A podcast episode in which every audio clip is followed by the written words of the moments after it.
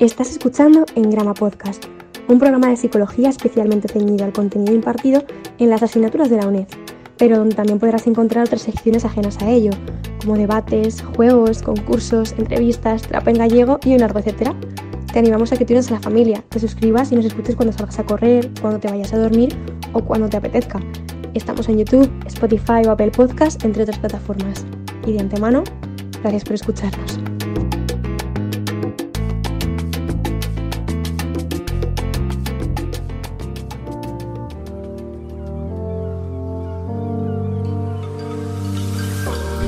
Muy buenas a todas, ya estoy de vuelta en vuestros oídos. No estuve la semana pasada con Pablo Barrecheguren, pero el bueno de Jordi lo hizo de maravilla. Pasaos porque está estupendo, de verdad. Se acerca el fin de temporada, como sabéis, pero antes os vamos a traer unas cuantas cositas muy buenas que os van a encantar, seguro. Hoy en concreto se pasan por aquí Alicia Franco y Edgar Artacho. Os dejamos en la descripción el enlace a sus redes sociales, que son buenísimas.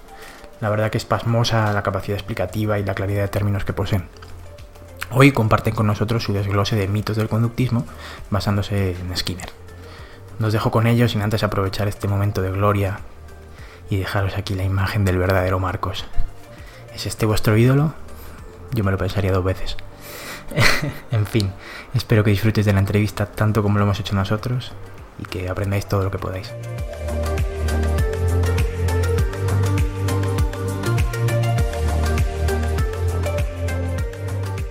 Bueno, recientemente Alicia y Edgar os habéis embarcado en un mini proyecto por Twitter en el que habéis ido desglosando diferentes mitos del conductismo y hoy en este episodio pues nos vamos a centrar en, esa temática, ¿no? Y vamos a ir haciendo un repaso por los puntos que estéis eh, definiendo. No obstante, antes de comenzar con ellos, querríamos que nos contaseis un poquito acerca de vosotras, para poner bien en contexto a la audiencia y que nos digáis quiénes sois, a qué os dedicáis y de dónde venís, básicamente. Edgar. Yo, vale. Eh, bueno, no sé. A ver, yo me, me gradué ahora tres años, este va a ser el tercer, el tercer curso desde que me gradué en, en Girona. Me gradué de psicología, me tomé un año sabático.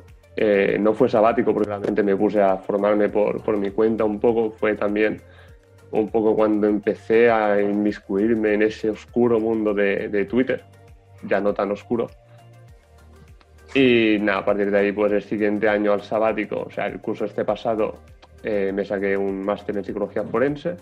A todo esto, paralelamente, pues eh, fui conociendo eh, gente de, de, Twitter, sobre todo, que son quizás no conductistas, interesados, que se forman también y fue un poco un proceso de, de, cuestionamiento constante con lo que a mí me habían explicado al respecto. Fue como, vaya, quizá lo que me han contado en el grado no es tan verdad como se me vendió.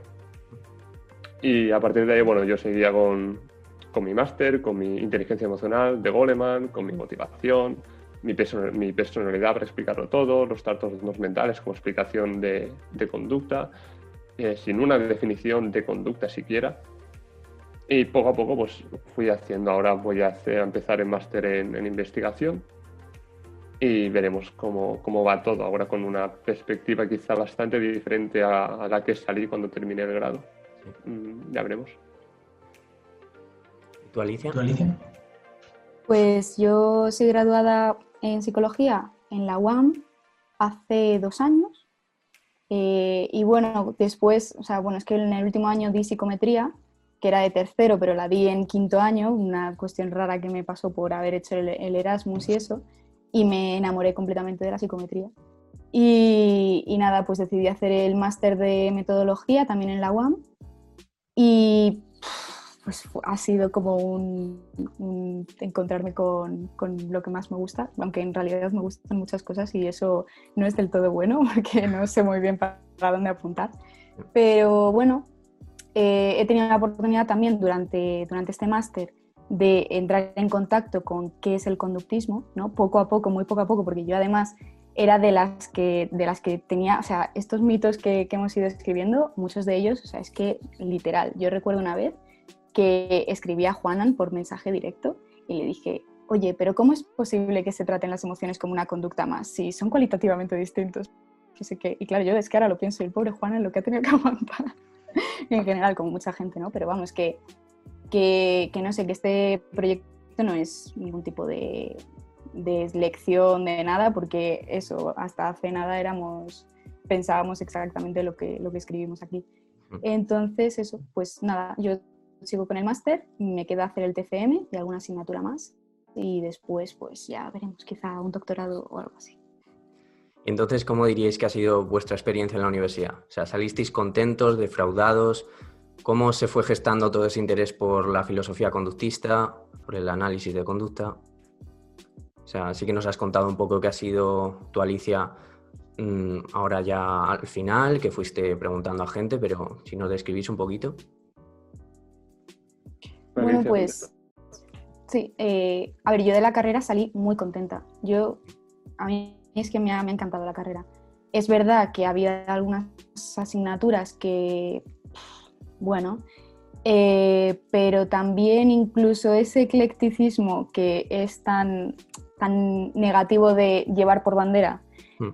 también creo que en la educación tiene sus cosas positivas, o sea, he tenido clases de todas las corrientes, vaya, de conductismo, ¿no?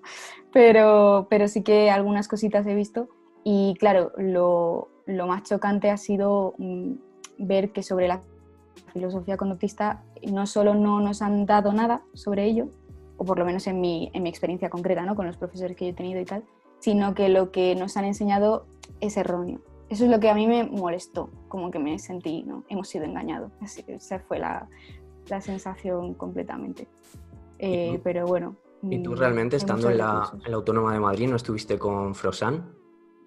No, no, no tuve la oportunidad. O sea, no, ni siquiera, es que ni siquiera la conocía. O sea, oía yo que, que existía Froxtran, pero, pero ni la conozco. No sé muy bien si, si sabría decirte. Vale, vale, Ahora mismo, ¿no? Viéndola por la facultad. ¿Y tú, Edgar? Mm, yo, la verdad, yo no salí tan contento de grado. Bueno, yo, de hecho, eh, eh, mi percepción sobre grado, el mío, en, en Girona eh, cambió muchísimo cuando me fui de SICUE a Granada. No por conocer a Tomás Carrasco, no lo conocí. De hecho, eh, cuando digo que fui a Granada y no estuve en su clase, fue como, espera un momento, un conductista que no ha estado con, con Carrasco en Granada. es que no soy conductista.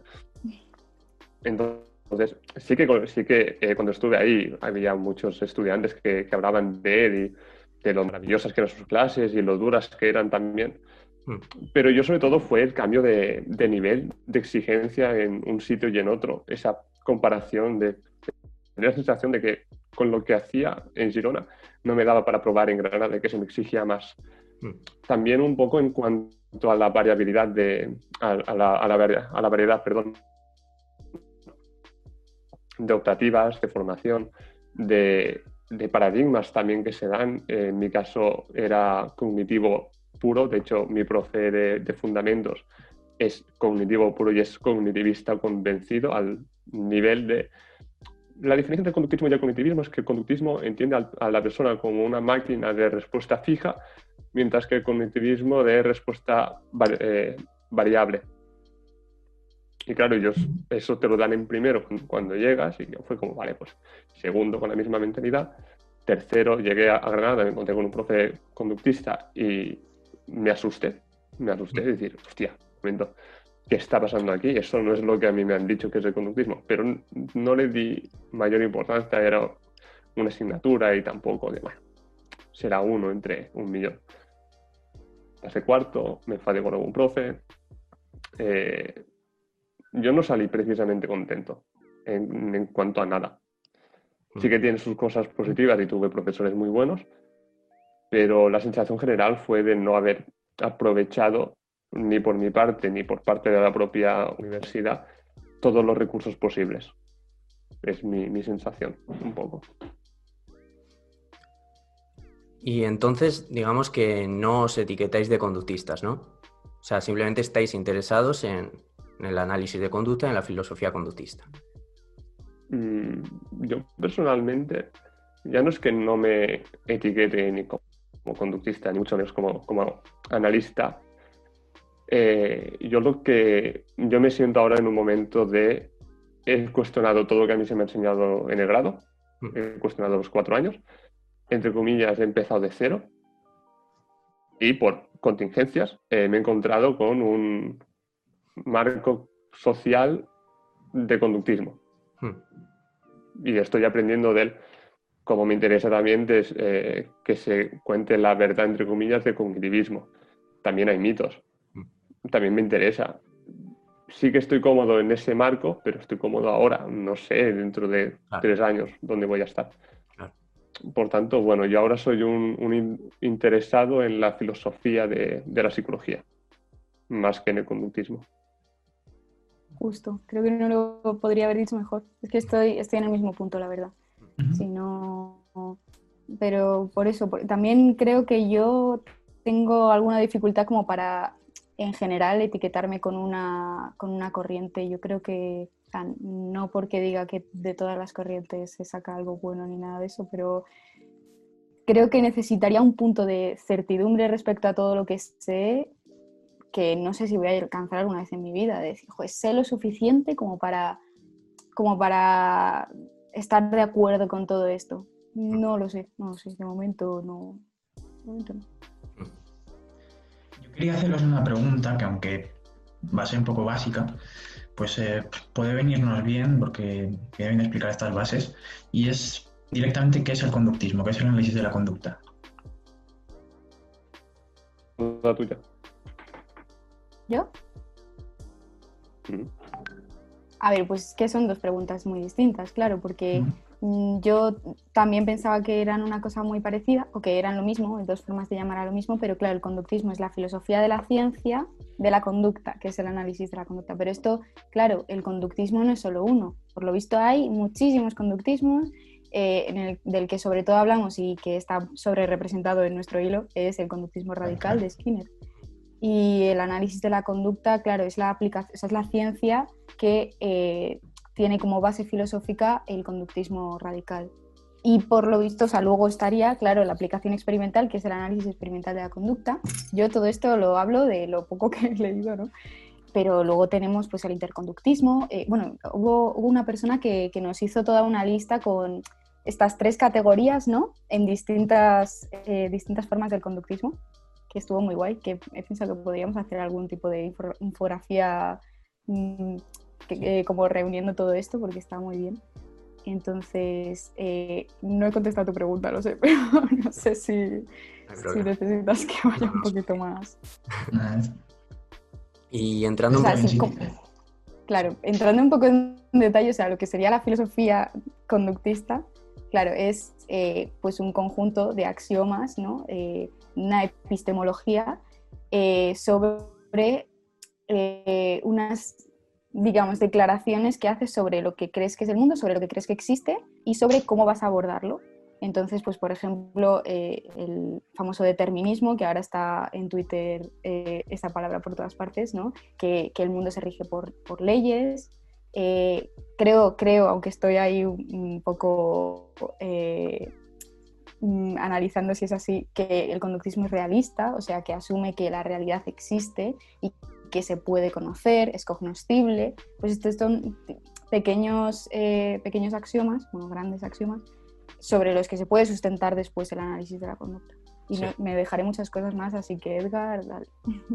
Mm, Yo es que es básicamente lo, lo- lo que estás comentando. Si lo queremos poner en un símil, eh, el conductismo son las leyes de juego. Es nuestro, si lo queremos llamar un paradigma, es como la ¿no? Es decir, ¿cómo entendemos eh, nuestra disciplina? ¿Cuál es el objeto de estudio de esta disciplina?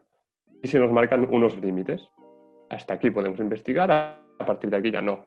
Y lo vamos a hacer de esta forma, siguiendo estos principios. Son unas leyes que no están sujetas a debate em- empírico, sí filosófico, pero no empírico. De ese conductismo se desprende el análisis de conducta, que es la ciencia, que es lo que decía Alicia, y el análisis experimental de la conducta, que es la aplicación de esa ciencia al, al mundo práctico, por decirlo así. Sí. Entonces, ¿qué es el conductismo? El conductismo para mí, ahora mismo, a fecha 17 de septiembre, y me reservo el derecho a modificar esto. ahora mismo me parece el paradigma que mejor sustenta los principios de la propia ciencia. Mm. Eh, determinismo, monismo y ambientalismo. A partir de aquí, eh, nuestro objeto de estudio es la conducta. Esta existe, la podemos conocer. Es que es básicamente lo, que ha estado diciendo Alicia. Y está sujeta a leyes naturales que podemos conocer. Y esto es, creo que es muy importante. Una cosa es el determinismo y decir, si yo lanzo un balón de fútbol a la portería y no hay nada que interfiera entre el balón y la portería, y lo hago con la suficiente fuerza, el balón va a entrar en, en la portería. Eso no, no, significa que eso esté preestablecido. Puede haber un portero. Y yo no lo he tenido en cuenta.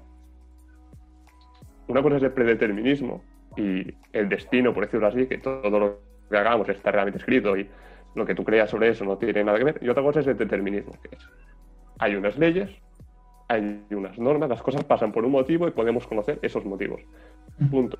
El hecho de que lo puedas cambiar o no es, es otro debate. Y entrando un poquito ya en lo que nos atañe hoy, que vienen a ser los mitos del conductismo, eh, podemos empezar con el primero de ellos, que es que se tiende a pensar que el paradigma conductista meramente estudia la conducta proveniente, digamos, de la ontogenia del individuo, es decir, la conducta aprendida, desdeñando así lo innato. ¿Qué hay de cierto en todo esto? ¿Te la coges tú o me la quedo yo? pues no hay nada de cierto en eso, que, o sea, no hay nada, vamos a ver.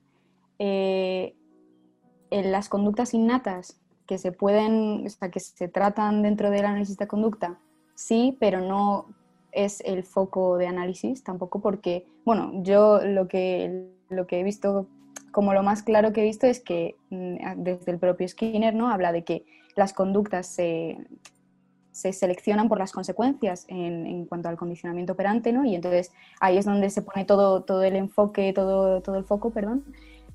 Pero el mismo Skinner hablaba de que las conductas, el repertorio de conductas se heredan como especie por otro tipo de selección por las consecuencias, que es la selección natural, o sea, mm, que viene de, Darwin. Entonces ahí, si, si, si hasta el fundador del conductismo, por así decirlo, entre comillas, porque fue Watson, ¿no?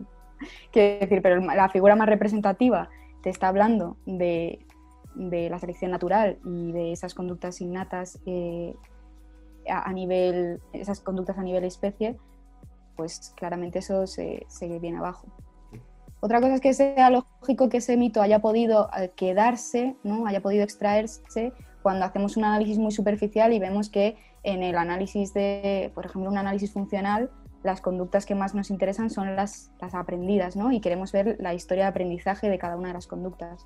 Pero de ahí a, extrapolar que, que asume que, que, no existe lo innato, por ejemplo. Es más, es más, si, si me permites, como, como complemento. El condicionamiento clásico se basa en eso. Es que Justo, el condicionamiento claro. clásico es eso. Hay comida y yo salivo. Salivar es conducta. Punto.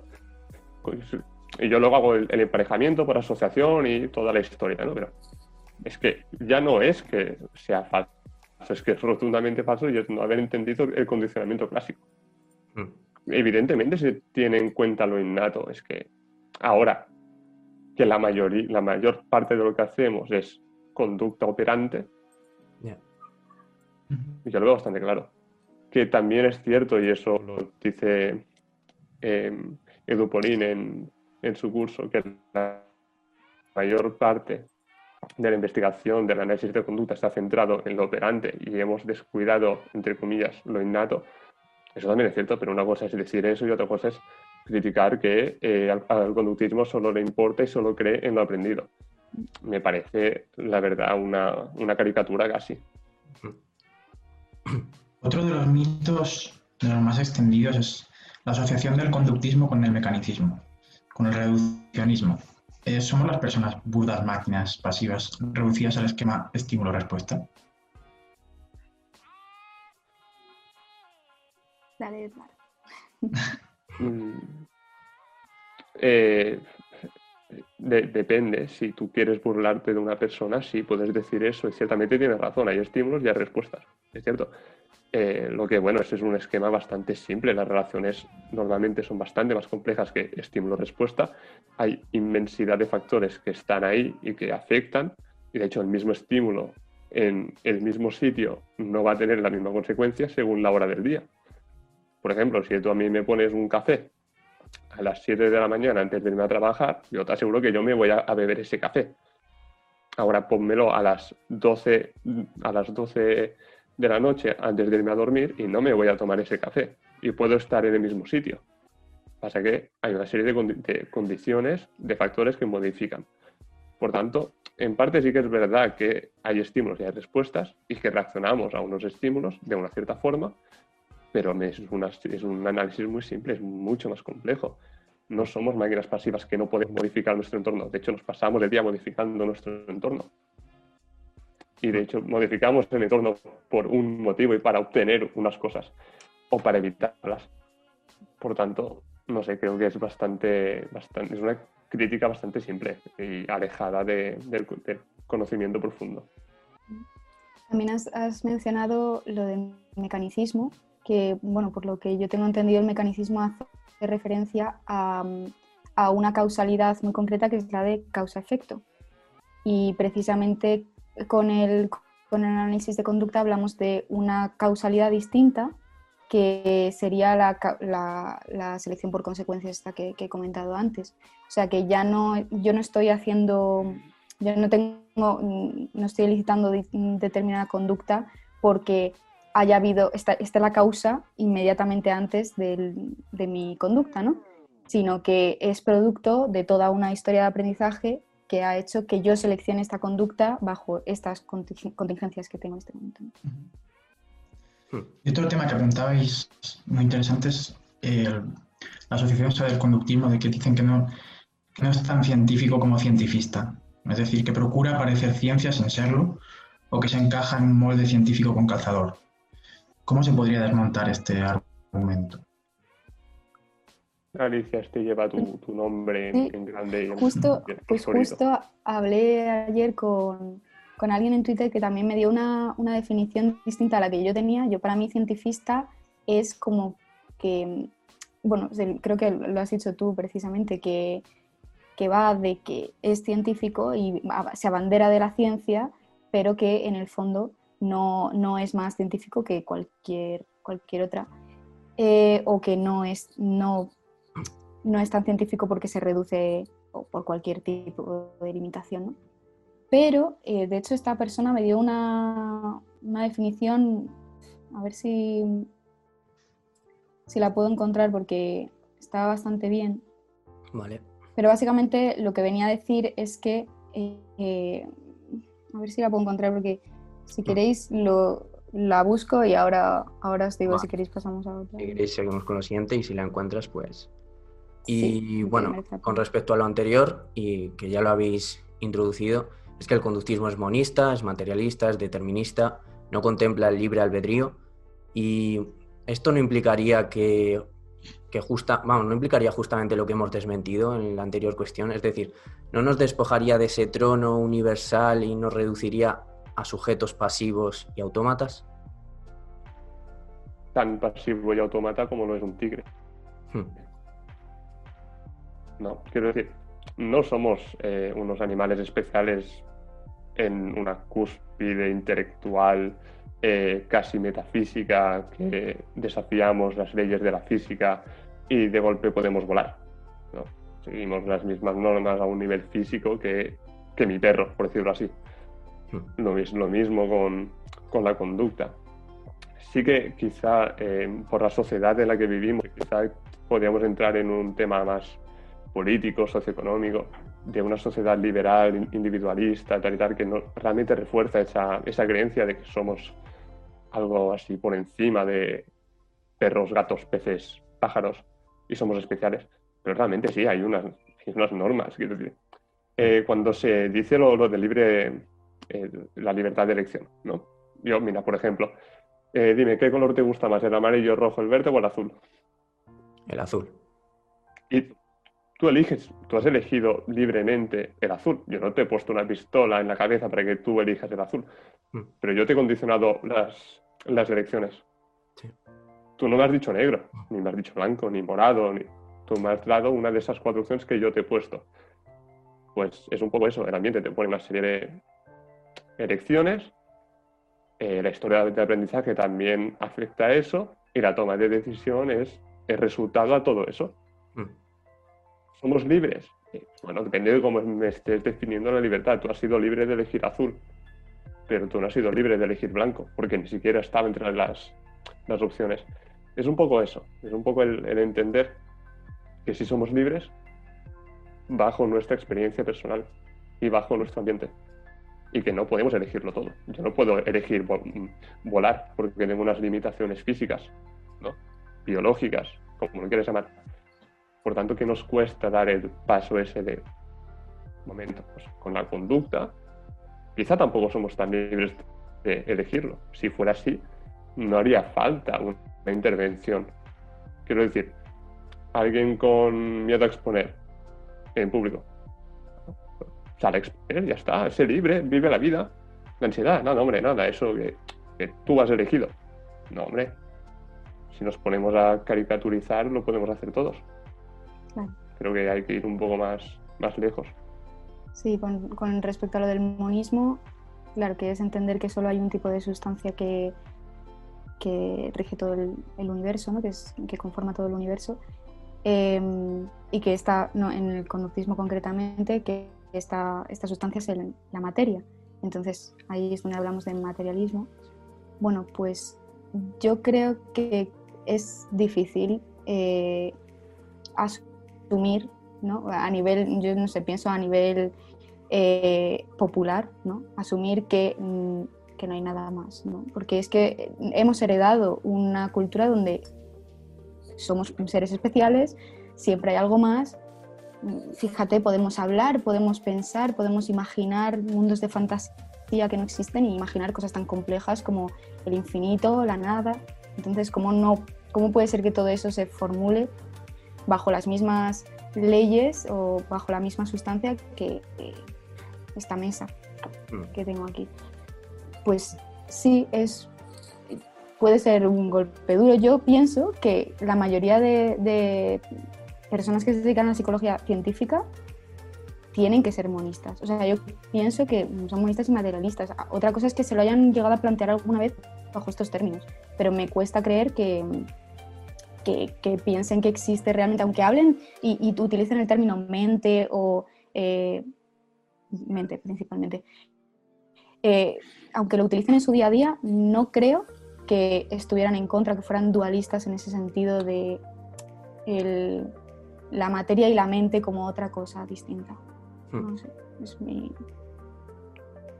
A menudo se observa que, que, esta vertiente pues, solo puede explicar la conducta a posteriori puesto que los reforzadores no pueden ser identificados con anterioridad. Eh, em, pero teniendo en cuenta este tipo de afirmaciones, ¿podríamos decir que no puede predecir la conducta? No, no tiene. A ver, a ver, aquí tenemos que entrar en un tema de definiciones. ¿Qué estamos entendiendo por predecir? No tenemos una capacidad predictiva absoluta. Y me pongo, me, me, me salgo un poco de la psicología más básica, más epistemológica, y me voy un poco a la, a la penitenciaria. Eh, cuando un recluso pide una salida, se le hace un informe desde el equipo técnico. Ese informe incluye diferentes cosas, antecedentes, conducta con otros internos, conducta con los funcionarios, buena actitud, bla, bla, bla. Y se hace un, un informe, se llega a una conclusión sobre si tiene que salir o no y el riesgo de reincidencia de eso. Aun conociendo todos los factores, y aún teniendo certeza de que los factores que tú puedes evaluar son los que son, es imposible acertar a 100% si esa persona va a reincidir o no. Hmm. ¿Vale? Ahora, podemos tener en términos probabilísticos una idea de lo que va a pasar. Ese es otro tema. Y es una capacidad de predicción que ciertamente tenemos. Nosotros podemos predecir hasta cierto punto que si tú estás siete horas sin comer y yo te pongo un plato de espaguetis y eh, tienes una cultura parecida a la mía, lo más probable es que te lances de cabeza por los espaguetis. ¿Tengo una certeza al 100%? No, a lo mejor eres alérgico al queso que le he puesto. Pero sí tenemos una capacidad predictiva relativa. Sí, el... Ah, no, no, no. No, que, que el- esa crítica que la he comentado alguna vez, la hemos debatido en, en Twitter, yo también lo intento entender, ¿no? Porque se, se considera que la capacidad de predicción está atentada por el hecho de que se defina a posteriori. Yo lo he visto principalmente con el término de reforzador, Mm. ¿no? Porque claro, un estímulo solo, se, solo podemos saber que se ha comportado como reforzador cuando vemos que efectivamente ha afectado a la probabilidad de emisión de la conducta en cuestión. ¿no? Mm. Eh, pero es que eso no sé en qué, en qué medida limita la capacidad de hacer hipótesis predictivas.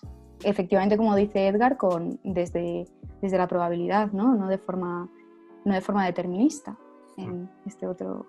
eh, eh, no sé, no, yo no entiendo muy bien esa crítica todavía porque no, no, lo, no lo veo como, como una cosa negativa.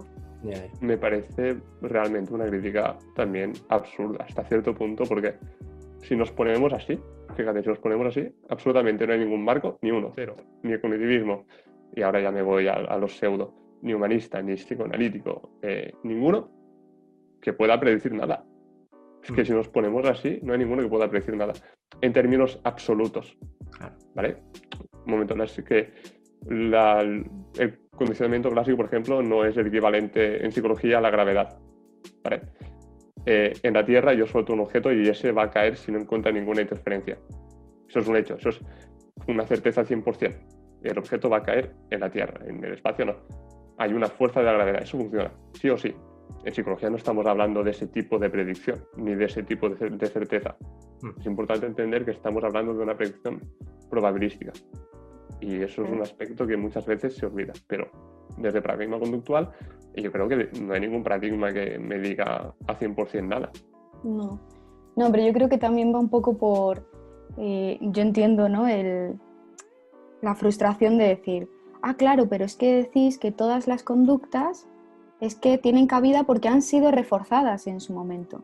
Claro, entonces como ya decís eso, porque solo la única manera de ver que esa conducta se está dando es porque ha sido reforzada, porque establecéis que el reforzador, o sea, establecéis que el reforzador solo funciona a posteriori, ¿no? Solo podéis identificar el reforzador a posteriori. Entonces, en- es entre eso y, que, y la frustración de decir, es que tratáis a todo como conducta, y si lo reducís todo a conducta, pues claro, este, este enfoque es absurdo, pues yo puedo entender la frustración cuando no tienes las, el marco común de cuáles son las definiciones que estamos tratando. Y, Y bueno, respecto a lo del cientifismo ya lo he encontrado, así que cuando queráis. dínoslo si quieres. Sí, mira, mira. Sí, mira, es que me dijo, para mí el cientifismo es una postura ideológica que es compartida por personas que rehusan de otorgar validez existencial a todo aquello que los instrumentos y medidas de experimentación científica no son capaces de mensurar y cuantificar.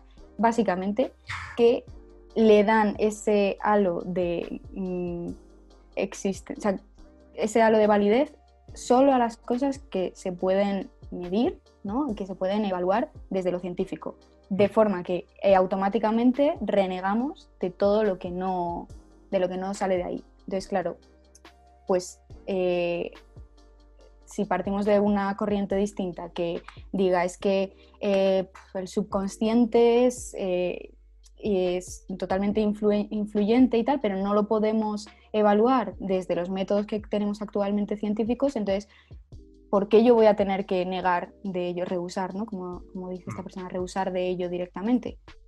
Puede ser de, de que de momento no sepa cómo medirlo, cómo tratarlo científicamente. Entonces, lo cientifista sería decir, no, no, rehuso directamente de ello. Claro, mm, no, no va por ahí tampoco la cosa. Y es frecuente que se acuse de banal, de fútil, vamos, las conclusiones que extrae el conductismo, como si estas fueran de sentido común. ¿Y qué nos podéis decir al respecto? Tuya, tuya. ¿Yo? Sí, sí, sí. No sé, es que esa, esa esa- ese mito concretamente, que, bueno, decir que no lo hemos, decido- no lo hemos dicho, que, que todos los mitos los sacamos, o sea, la- el esquema original viene del libro sobre el conductismo de Skinner. Y, y, bueno, él lo que hace es una lista de 15, me parece 15 mitos 20 que, con, el que él, con los que él estaba estaba, mm, digamos, eh, acostumbrado a lidiar. Y, y, bueno, más o menos los sí que les dimos una vuelta, algunos, otros los eliminamos porque no creíamos que fueran demasiado relevantes, ¿no? Y otros los añadimos. Y este concretamente, aunque en su momento sí que le vi como, como mucho sentido, como que tenía cabida en este, pero luego ya tratándolo digo, jope, pero no entiendo, no lo entiendo. O sea, no entiendo, se refiere a que como el foco está en los condicionamientos el, el, aprendizaje por condicionamiento es de sentido común o por qué, por qué viene eso? No, no, lo entiendo porque además me parece como todo lo contrario. Es, o sea, no hay nada dentro del análisis de conducta que me parezca de sentido común. O sea, ya, ya, no sé. Pero sí que es cierto que muchas veces pasa que esas explicaciones, eh, alguien bueno, que lo, que lo desconoce en mayor medida, me parece de sentido común cuando se explicas sin un lenguaje tan técnico, claro, y le parece vulgar y simple y dice, estudiáis oh, pues esto, qué bien. Si, eso lo sé yo. Es que bien, entonces ya, ya, que, no, no, que pero sea claro, que al final accesible. es, Claro, sí, sí. es ignorancia. entiendo. A mí, de hecho, por ejemplo, de, más sentido común me parece, por ejemplo, la explicación psicoanalítica de los sueños, ¿no? Eso, eso sí que es una explicación como Sí. que, digo, podría salir del sentido común, ¿no? En plan, bueno, pues he soñado con una araña, eso es porque he tenido una experiencia con una araña que sí. simboliza a mi padre o lo que sea. ¿sabes? Sí, sí. Mm. Y bueno, la hemos perfilado un poco ya, pero bueno, se critica la validez externa de la experimentación en el análisis de conducta debido a la supuesta dificultad de replicar estos estudios de laboratorio en otros contextos. Y es que, ¿cómo se rebate esa crítica a la validez ecológica? O sea, yo no, yo no sabía que esa crítica estaba. De hecho, creo que he leído alguna vez algo a alguien que comentaba esta, esta crítica y, y recuerdo que había alguien que, le, que contestaba como an- diciendo que no sabía de dónde había sacado esa idea, como que le parecía muy sorprendente. Que, o sea, si, si te refieres a, a que la mayoría de la investigación se hace en contextos de laboratorio Claro. y que eso atenta contra la validez ecológica. Sí, Ah. eso es, claro, eso es una de las, una de las críticas que se hace cuando entiendes que, que no toda la, todo el análisis experimental de la conducta se ha hecho bajo condiciones de laboratorio. Poco a poco pues, se te va quitando eso, pero además, o sea, si además conoces cuáles son las variables que afectan a que esa validez ecológica no se esté alcanzando, puedes intervenir sobre ellas. Mm. Si no se han estudiado esas variables en todo el tiempo que llevamos, pues hombre, apaga y vámonos. A ver, también es un, es un tema que mm, es un poco eh, ganar para perder. Me explico. Tú cuando haces un estudio de laboratorio ganas control sobre las variables que tú estás evaluando Mm. y te evitas influencias de variables extrañas. Y por tanto estás observando realmente la relación entre la variable dependiente o las variables independientes y la variable dependiente. Ganas en eso, pero a costa de perder en, bueno, fuera de, de laboratorio lo, mm, lo que hay. Ahora, fuera de laboratorio tenemos la ventaja de que estamos observando la relación en su medio natural, ¿no? tenemos una validez ecológica brutal, pero no estamos observando o no tenemos la, misma capacidad de observación sobre la relación entre la variable dependiente y la independiente. Mm.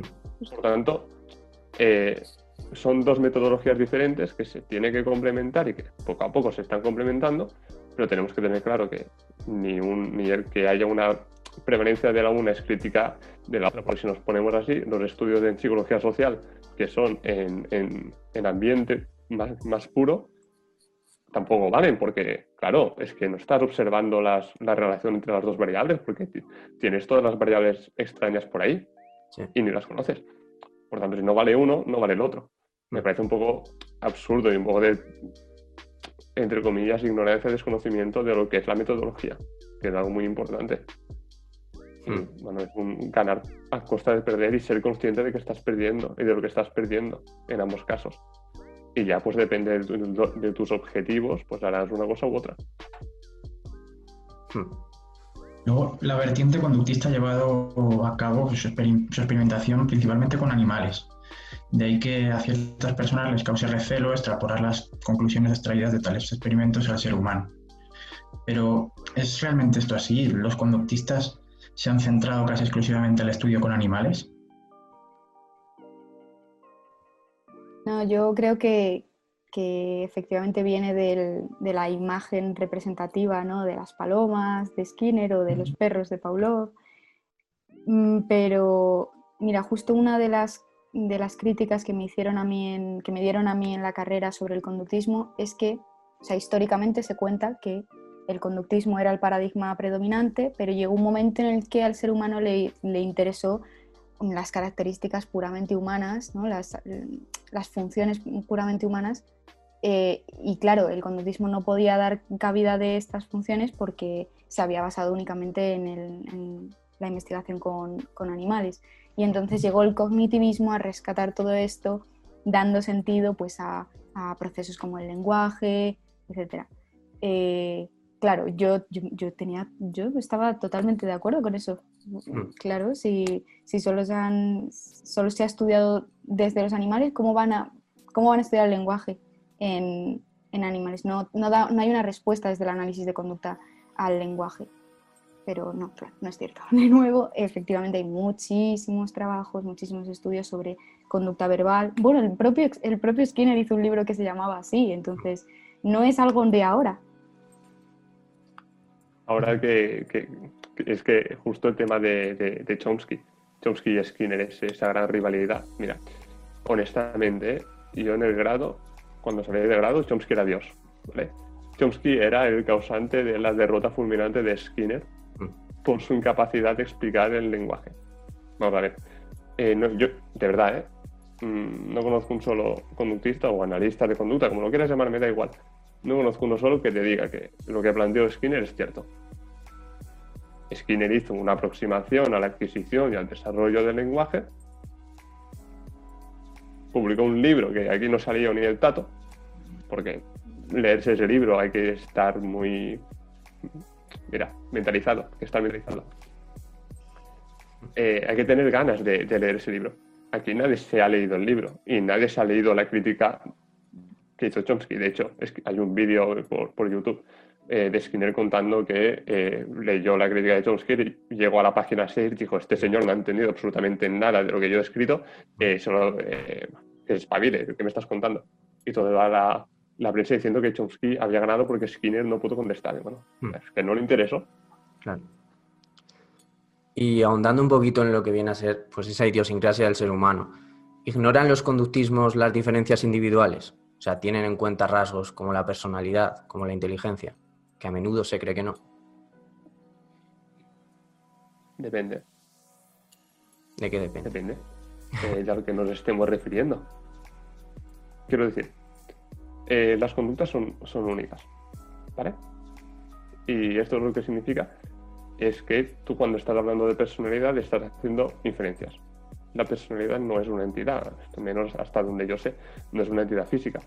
La inteligencia tampoco no son entidades físicas que pueden explicar la conducta. Si yo te digo, eh, este, esta compañera, ¿por qué ha hablado en público en clase y ha hecho esa pregunta? Y tú me dices, porque es extrovertida. Y te digo, ¿y por qué es extrovertida? No, porque ha hablado en público. Bueno, ya campeón, eso no es una explicación. Eso no es una explicación. Entonces, no es que se niegue la existencia o el uso de la personalidad. De hecho, Skinner habla de personalidad y habla de inteligencia. Y te digo Skinner, te digo Cantor. Como te digo Cantor, te digo Watson. Hablan de eso. Lo que cuestiona es la naturaleza de eso y la capacidad explicativa de eso. Una cosa es describir. Y a mí me parece que se confunde mucho describir con explicar. Y una cosa es describir lo que está pasando y cómo está pasando. Y otra cosa es explicar.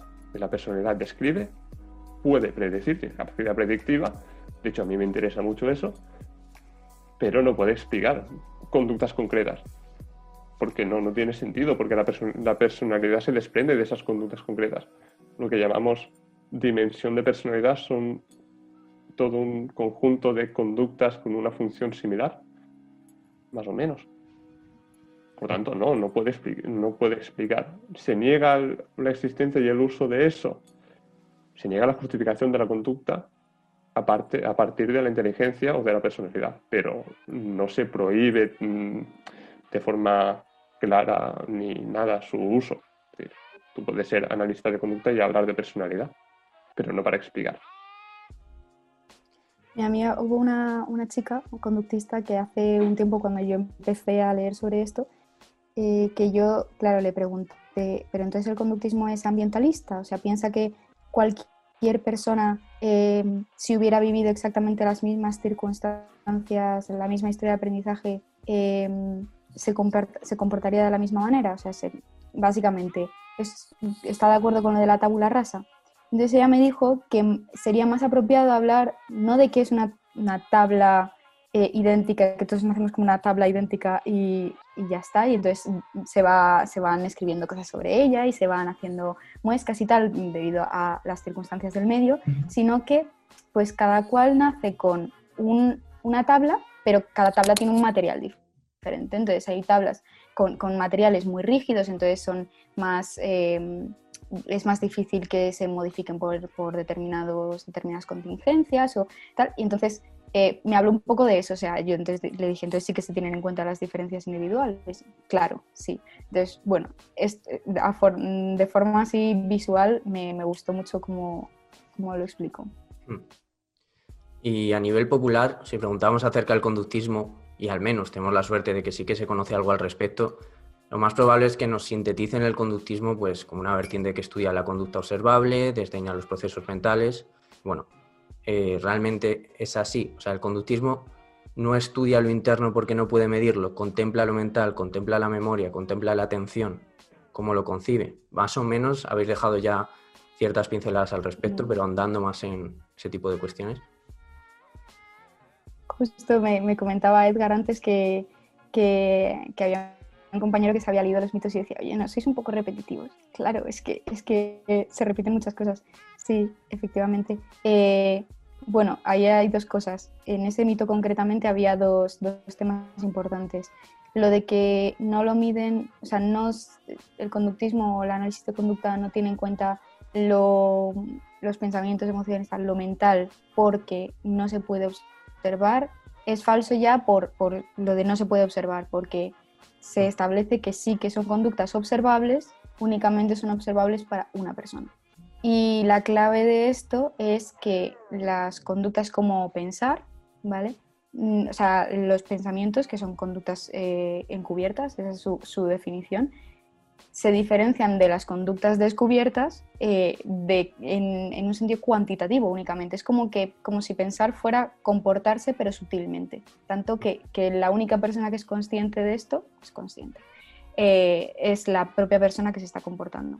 Entonces ahí en el momento en el que dices, vale, no hay una diferencia cualitativa, sino cuantitativa, ya estamos tratando todo de una forma totalmente distinta. Entonces no lo estamos ignorando, simplemente lo estamos tratando de otra forma.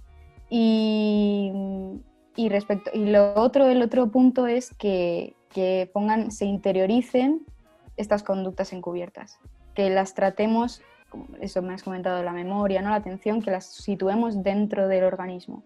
¿no? Pues ese es otro, otro gran tema sobre por qué hemos llegado a esa conclusión hmm. de que se tienen que situar dentro cuando son conductas y por tanto son relaciones del organismo con el, con el ambiente y las relaciones no tienen esa capacidad de situarse en ningún sitio. No, no es que no estén situadas dentro, es que no están situadas, sencillamente.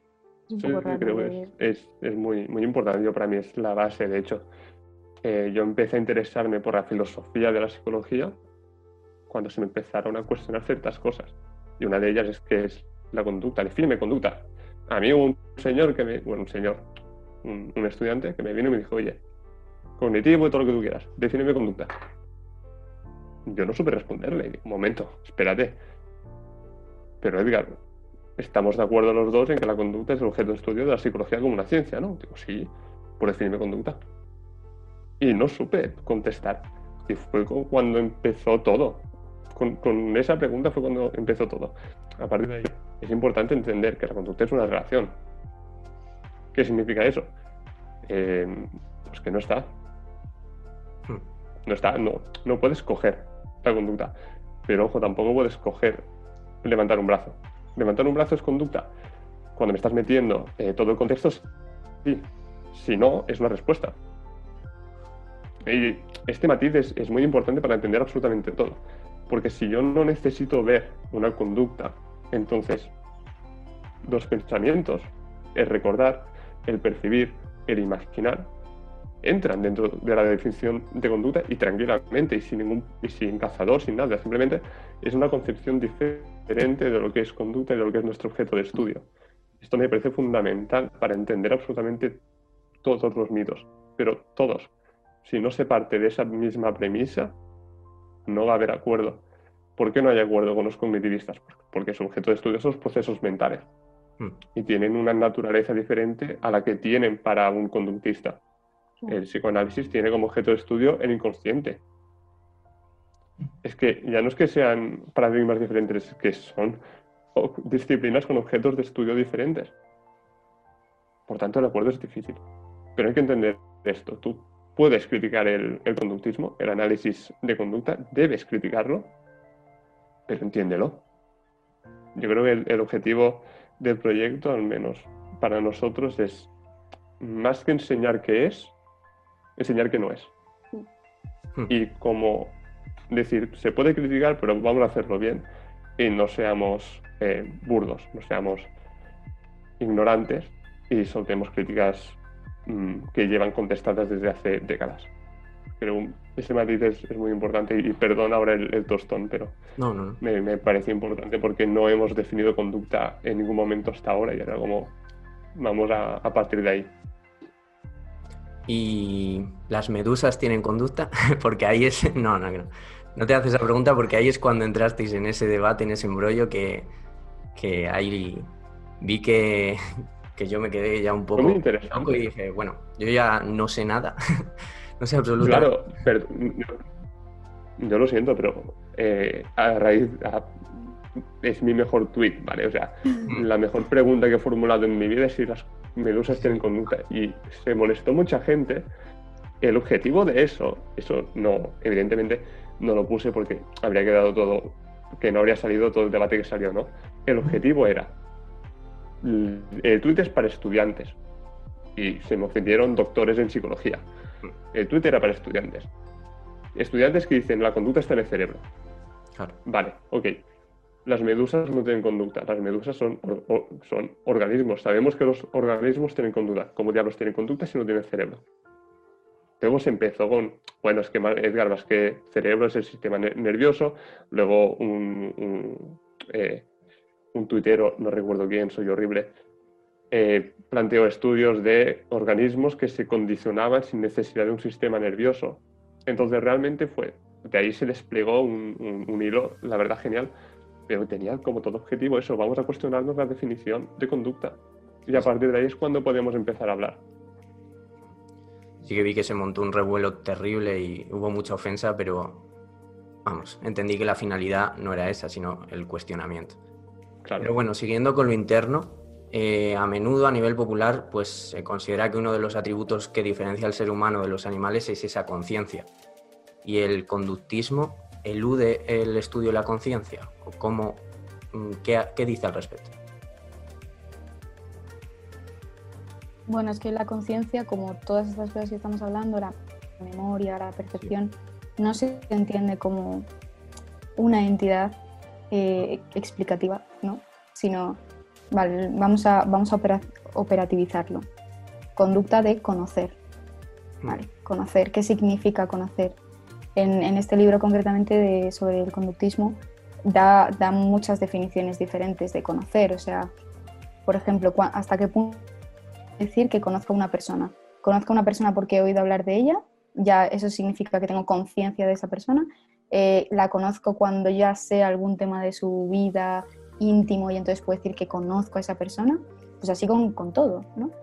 Y había un matiz muy, muy interesante, para, a mí me pareció muy interesante, y es que, mm, o sea, dentro de esta conducta de conocer, eh, la, el protagonista, la protagonista por excelencia es la comunidad verbal, que es básicamente pues todas las personas con las que interactuamos y, y qué, nos, eh, qué contingencias se, se despliegan eh, a la hora de hablar sobre lo que conozco. por ejemplo, yo puedo sentir que tengo hambre ¿no? Pero es la comunidad verbal la que me enseña a identificar eso como hambre.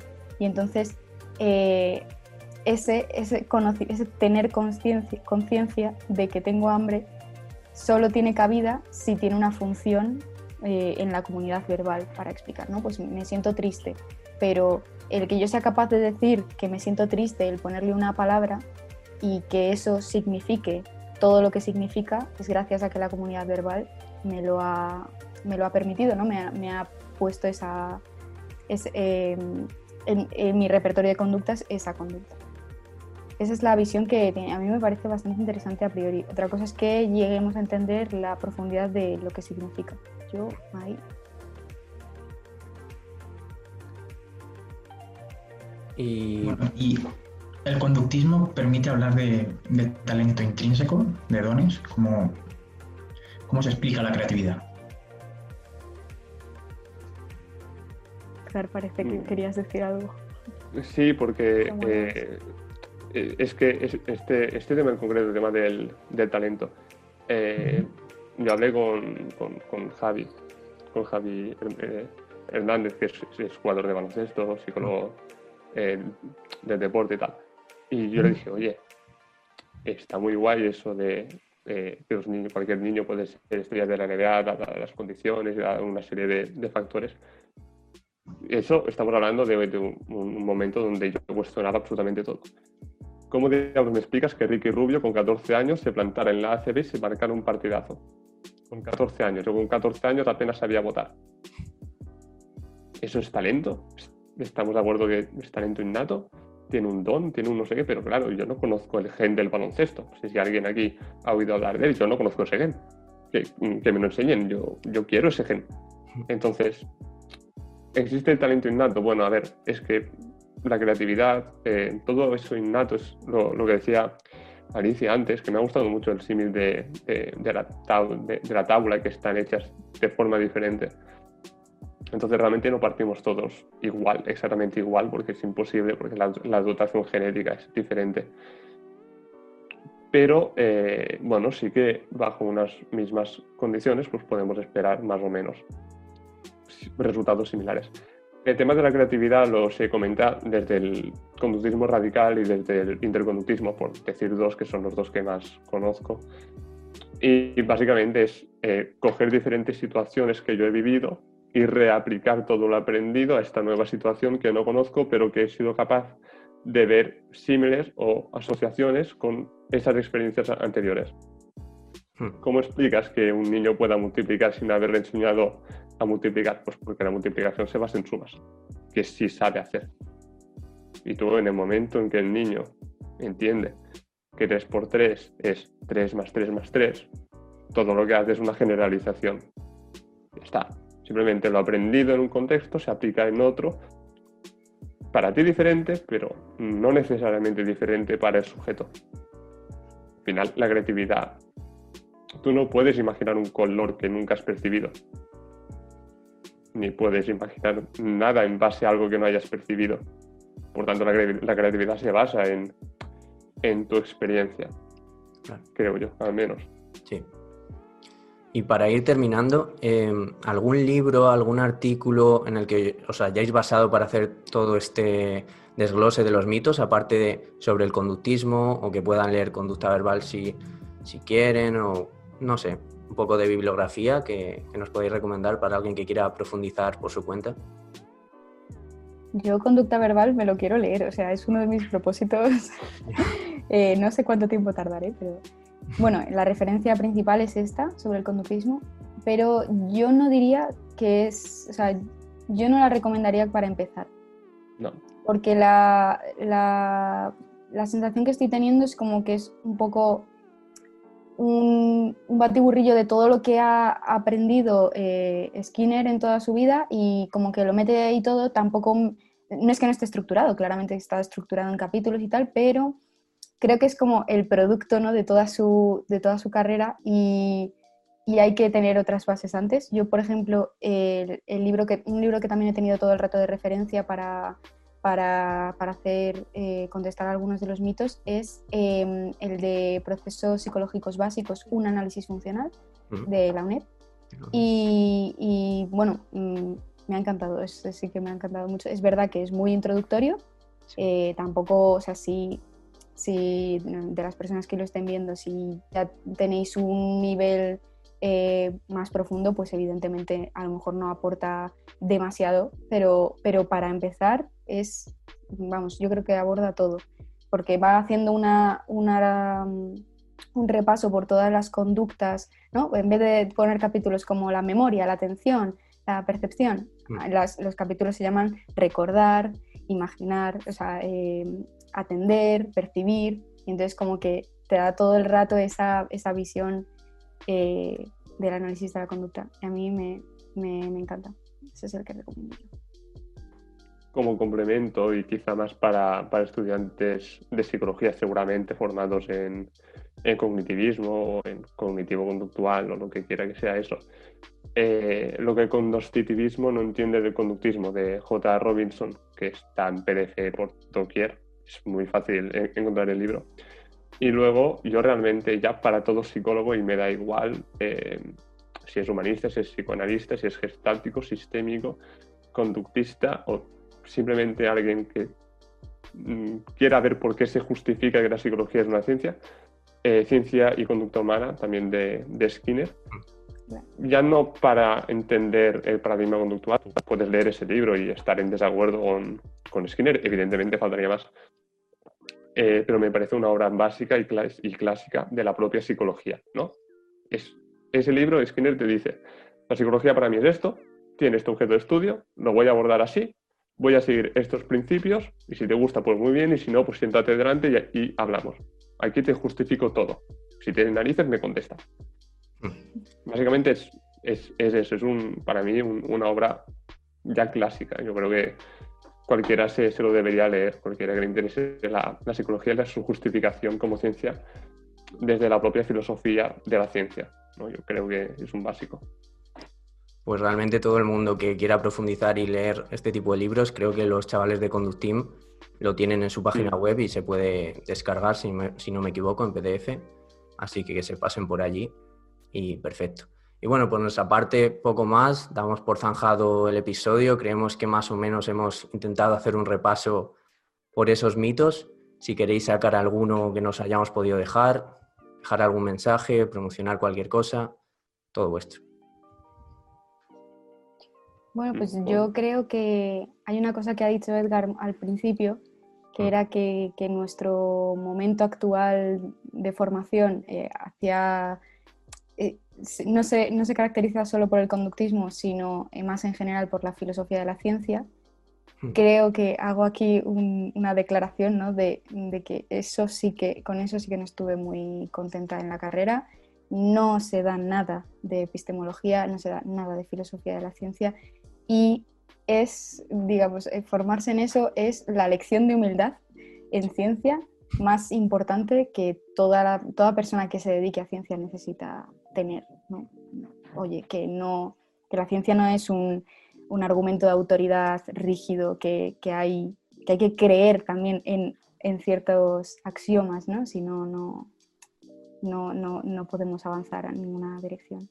Yo siguiendo, Sí, siguiendo esto, eh, yo de verdad, y, lo hago desde el eh, más puro sentido de, debate y de cuestionamiento.